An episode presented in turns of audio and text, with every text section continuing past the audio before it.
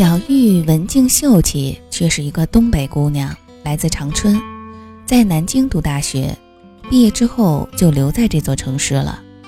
她呢，是我朋友当中为数不多正常工作的人，不说脏话，不发神经，腼腆而平静地活着。相聚的时候总要喝酒嘛，但是小玉偶尔举杯，也会被别人拦下来。为什么呢？因为我们都惦记着要有一个人是清醒的，好依次送大家回家呀。而这个人选必须靠谱，小玉当之无愧。有一次在管村的酒吧，从头到尾默不作声的小玉偷偷喝了一杯，然后眼睛发亮，微笑愈加迷人。他突然指着隔壁桌的客人捧腹大笑。嘿，你们快看他，脸这么长，最后还带个拐弯，像一个完整的斜弯钩，再加一撇啊，那就是个笔，就是个笔，笔这个读音很暧昧，好吗？全场大喊。从此我们就更加坚定了不能让他喝酒的决心。留下青春凋零的坚决。二零零八年的秋天，大家都喝挂了。小玉开着他那辆标致三零七，把我们一个个都送回家。我冲个澡，手机猛震，小玉的短信：出事了，出事了，吃夜宵啊！我立刻非常好奇，连滚带爬的去找他。小玉说：“玛丽睡我那儿了。”玛丽是个画家，二零零六年结婚。老婆名叫江杰，我一惊，他可是有妇之夫，你不要乱搞。说到“不要乱搞”这四个字儿，我突然就兴奋起来。小玉说：“今晚我最后一个送他，结果听他嘟囔半天，原来江杰给他戴绿帽子了呢。”小玉告诉我，玛丽机缘巧合发现老婆偷人，他憋住了没有揭穿。可是最近察觉老婆对他热情万分，还有意无意的提起把房产证的名字换成他。玛丽画了半辈子的抽象画，用她凌乱的思维推断，这个女人估计着正在筹备离婚，所以演戏想争取资产。我严肃地放下小龙虾，问他：“那他怎么打算的？”小玉严肃地放下香辣蟹，答道：“他睡着前吼了一嗓子，说：‘别以为就你会演戏，明天开始我让你知道什么叫做实力派演技。’”十月的夜风已经有凉意了，我忍不住打了个寒战。小玉说：“他不肯回家，我只好扶到自己家了。”我说。那你怎么又跑出来了？小玉沉默了一会儿，说：“我躺在客厅的沙发，突然听到卧室里撕心裂肺的哭声。我过去一看，玛丽裹着被子在哭，哭得卷成一团。我喊她，她也没有反应，就疯狂的哭，估计还在梦里呢。我听得心惊肉跳的，待不下去，所以就找你吃夜宵了。”我假装随口一问：“你是不是喜欢他呀？”小玉扭头不看我，缓缓的点头。月亮升起，挂在小玉身后的夜空，像一轮巨大的备胎。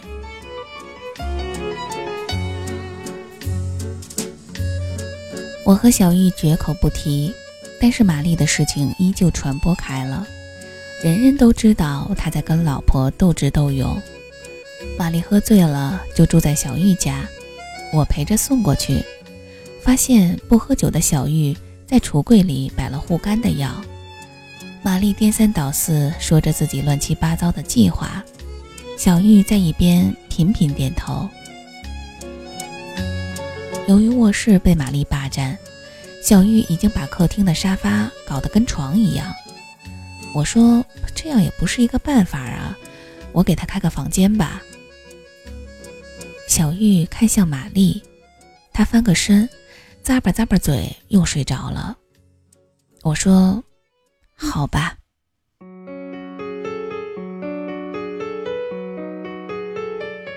临走前，我犹豫着说：“小小玉啊。”小玉点点头，低声说：“我不是备胎。”我想了想，我是一个摆渡人。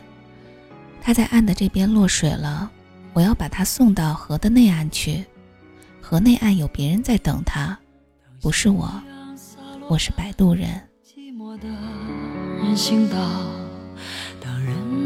匆匆回到爱人的怀抱。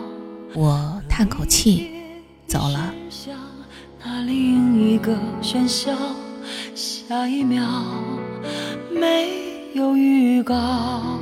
过了半个多月，玛丽在方山办画展，据说这几年的作品都在里面。我们一群人去捧场，面对一堆抽象画，大眼瞪小眼儿。玛丽指着一幅花花绿绿的说：“哎，看这幅啊，我画了我们所有人，叫做朋友。”我们仔细地瞧了瞧，大圈套小圈，斜插八百根的线条，五颜六色的。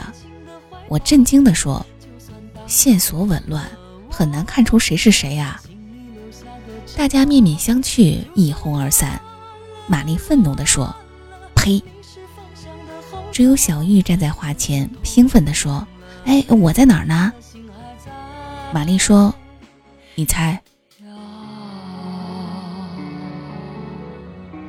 小玉掏出手机，百度着“当代艺术鉴赏抽象画的解析”，站那儿研究了一个下午。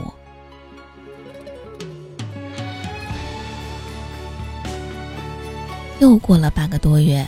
玛丽颤抖着找我们说：“呃，大家帮帮忙啊！中午去我家吃饭吧，我丈母娘来了。我估计啊，是场硬仗。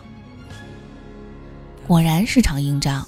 几个女生在厨房忙着，丈母娘漫不经心地跟玛丽说：‘听说你的画全卖了，有三十几万。’玛丽点点头。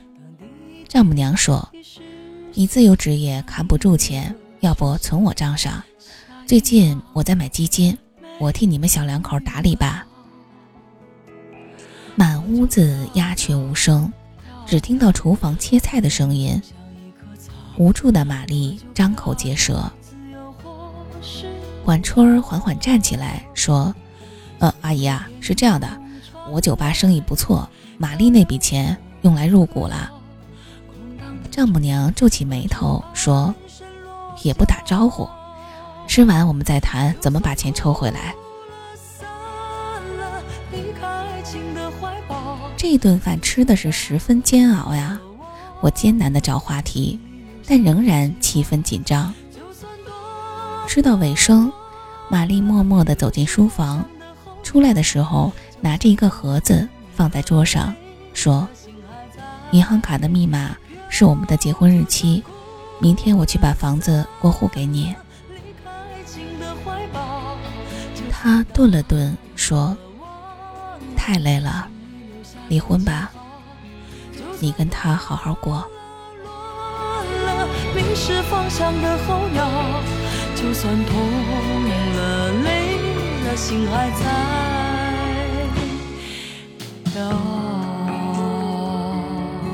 就这样，玛丽离婚了，净身出户。我问他：“明明是前妻出轨。”你为什么反而都给他呢？玛丽说：“男人赚钱总比他容易点儿，有套房子，有点存款，就算那个男人对她不好，至少她以后没有那么辛苦。”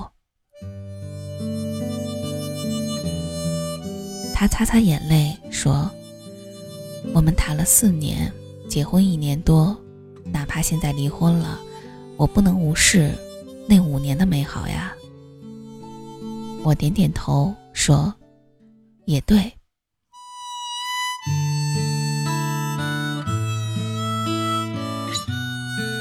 小玉帮玛丽租了一套公寓，每天下班准点去给她送饭。一直到初冬，朋友们永远记得那天，江杰和现任老公到管村的酒吧，和玛丽正好迎面撞到。玛丽结结巴巴地说：“你、你、你们好。”那个男人说：“听说你是个伟人呢，难得碰到伟人，咱得喝两杯啊。”玛丽和江杰夫妻在七号桌玩骰子，整个酒吧的人都一边聊天一边竖起耳朵，斜着眼睛观察七号桌。没几圈，玛丽输得吹了好几瓶，脸红脖子粗。江杰说：“玩这么小，伟人也不行啦。”大家觉得不是办法，我打算找茬赶走那对狗男女。小玉过去坐下来。微笑着对江杰说：“那玩大点啊，我跟你们夫妻来打酒吧高尔夫，九洞的。这酒吧高尔夫呀，它是一个激烈的游戏。先去一家酒吧，比赛的双方直接喝一瓶啤酒，加一杯纯的洋酒，叫一杆一球。喝完就代表打完了一个洞，然后迅速的赶往下一家。九洞的意思。”就是要喝掉九家，谁先完成回到骑士酒吧就算赢了。江杰盯着他说：“好呀，那就从这儿开始。”接着他点了根烟，报了另外八家酒吧的名字。全场哗然，我还没有来得及阻拦，小玉已经咕咚咚喝完了。接着他的眼睛亮起来。如同迷离的灯光里最亮的两盏。小玉和江姐夫妻一起走出酒吧，所有人轰然跟着出门。我尽力凑到小玉边上，她冲我偷偷一笑，说：“你们都忘记我是东北姑娘啦。”这一天成为南京酒吧史上无比华丽的一夜。小玉坐着管春的帕萨特抵达一九一二街区，从乱世佳人喝到马索，从马索喝到当时还存在的传奇酒吧。每次都是直接进去，经理已经在桌子上摆好酒，咕咚咚一瓶加一杯，喝完立刻走，自然有人买单。接着走出街区，其他五家酒吧老板闻讯赶来。几辆车一字排开，看热闹的人们纷纷打车，一路跟随，大呼小叫的车队到上海路，到鼓楼，到新街口，再回到新街口。文静秀气的小玉，周身包裹灿烂的霓虹，蹬着高跟鞋穿梭南京城，光芒万丈。完一家酒吧，小玉的眼睛就会亮一点儿。她每次都站在出口，掏出一面小镜子，认真的补下口红，一步都不歪斜，笔直的走向目的地。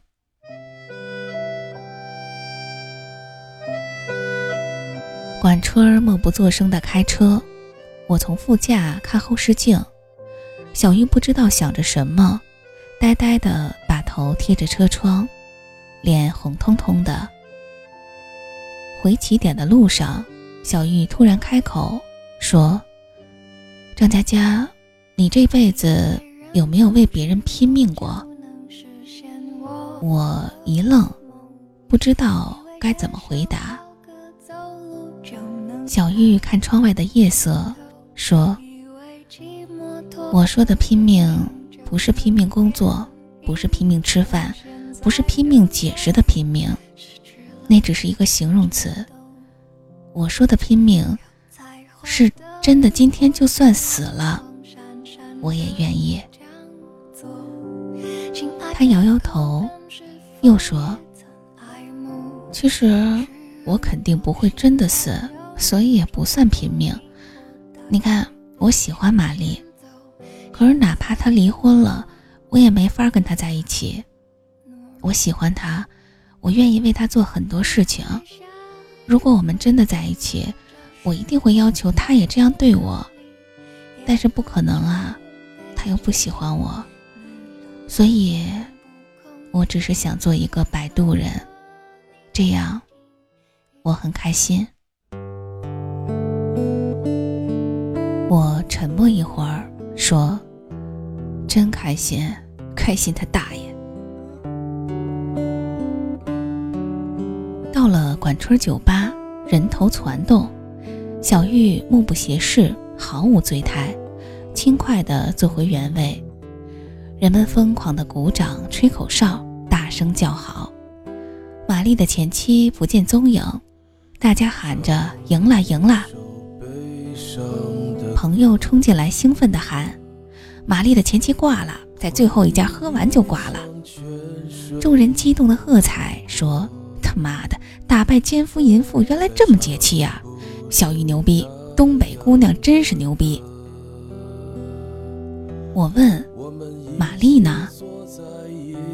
朋友迟疑的看了一眼小玉，说：“喝到第三家，奸夫劝江杰放弃，江杰不肯。”奸夫一个人跑了，喝到第八家，江杰挂了，坐在路边哭。玛丽过去抱着他哭，然后，然后他送他回家了。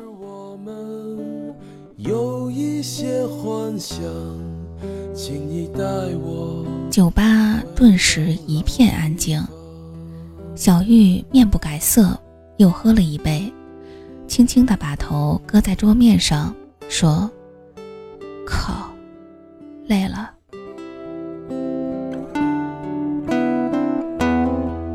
如果你真的开心，那为什么会累呢？春节，小玉和我聊天说在南京工作五六年，事业没进展，存不下钱，打算调到公司深圳总部。我说，很好。我们给小玉送别，大家喝得摇摇晃晃，小玉自己依旧没沾酒，先把玛丽搀扶到楼下，管春上楼继续背其他人。玛丽坐在广场的长椅上，脑袋耷拉着。我看见小玉站在长椅的侧后方，路灯把两个人的影子拉长。小玉慢慢的抬起手，地面上。他的影子也抬起手，他微笑着，让自己的影子抱住了玛丽的影子。可是他离玛丽还有一步的距离。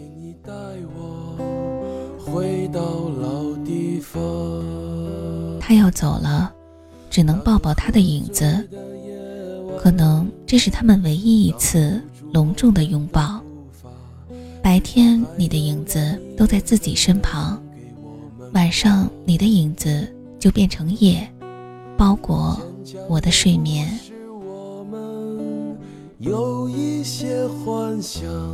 世事如书，我偏爱你这一句，愿做个逗号，待在你脚边。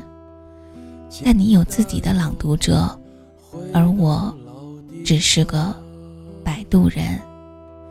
请你带我回到老地方，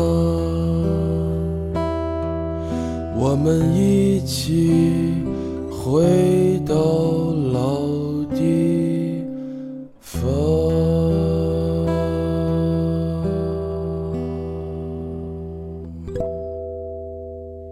小玉走了，后来玛丽没有复婚，去艺术学院当老师。大受女学生的追捧，但她洁身自好，坚持独身主义，只探讨艺术，不探讨人生。后来，小玉深夜打电话给我，说：“听到海浪的声音没？”我说：“听到了，富婆又度假。”小玉说：“现在啊，我特别后悔小时候没学点乐器。”你说一个人坐在海边儿，如果你会弹吉他或者会吹口琴，那就能独自坐一天，因为可以在最美的地方创造一个完全属于自己的世界。他停顿一下，说：“不过我发现，即使自己什么都不会，也能在海边听着浪潮，看着篝火，创造一个完全属于自己的世界。喏，我有回忆。我有回忆，这四个字像一柄重锤击中我的胸口，几乎喘不过气来。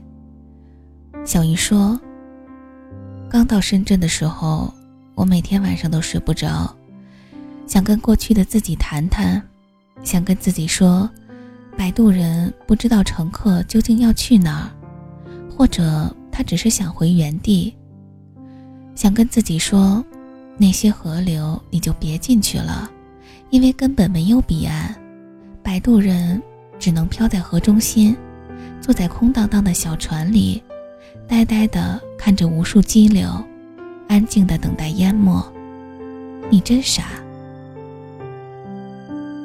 即使这样，哪怕重来一遍，我也不会改变自己的选择。这些年，我发现，无论我做过什么。遇到什么，迷路了，悲伤了，困惑了，痛苦了。其实一切问题都不必纠缠在答案上。我们喜欢计算，又算不清楚，那就不要算了。而有条路一定是对的，那就是努力变好，好好的工作，好好生活，好好做自己。然后面对整片海洋的时候。你就可以创造一个完全属于自己的世界。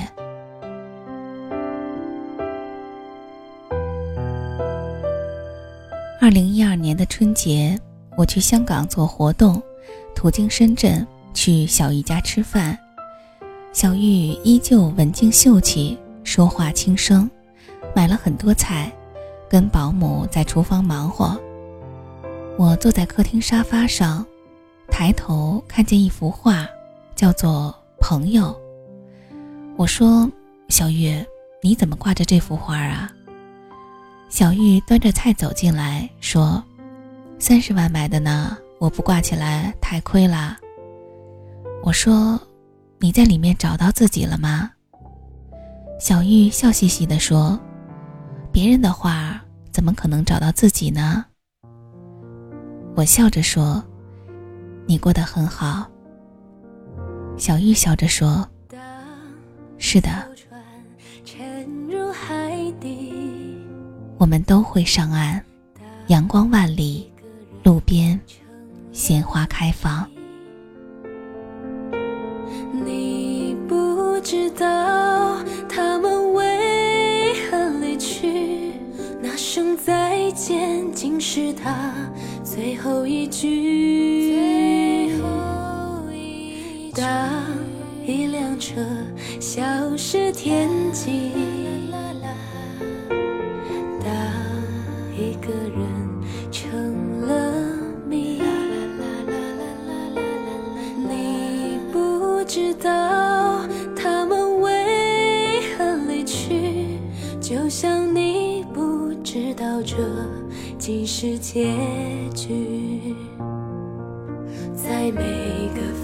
繁星抛弃银河的夜里，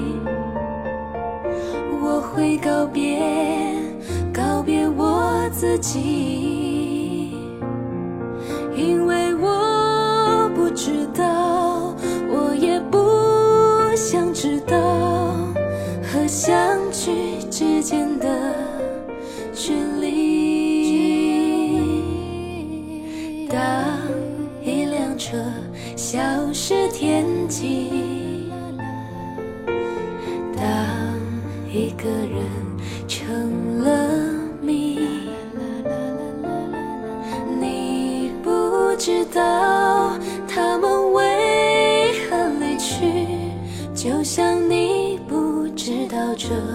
既是结局，在每个银河坠入山谷的。梦里，我会醒来，也忘记梦境，因为你不知道，你也不会知道。失去的就已经失去。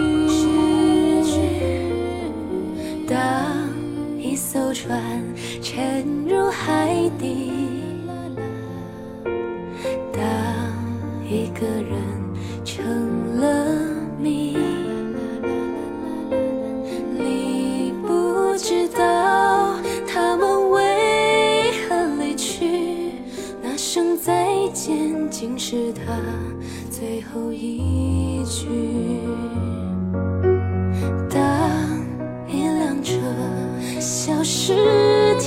心，当一个人成了谜，你不知道他们为何离去，就像你不知道这竟是结局。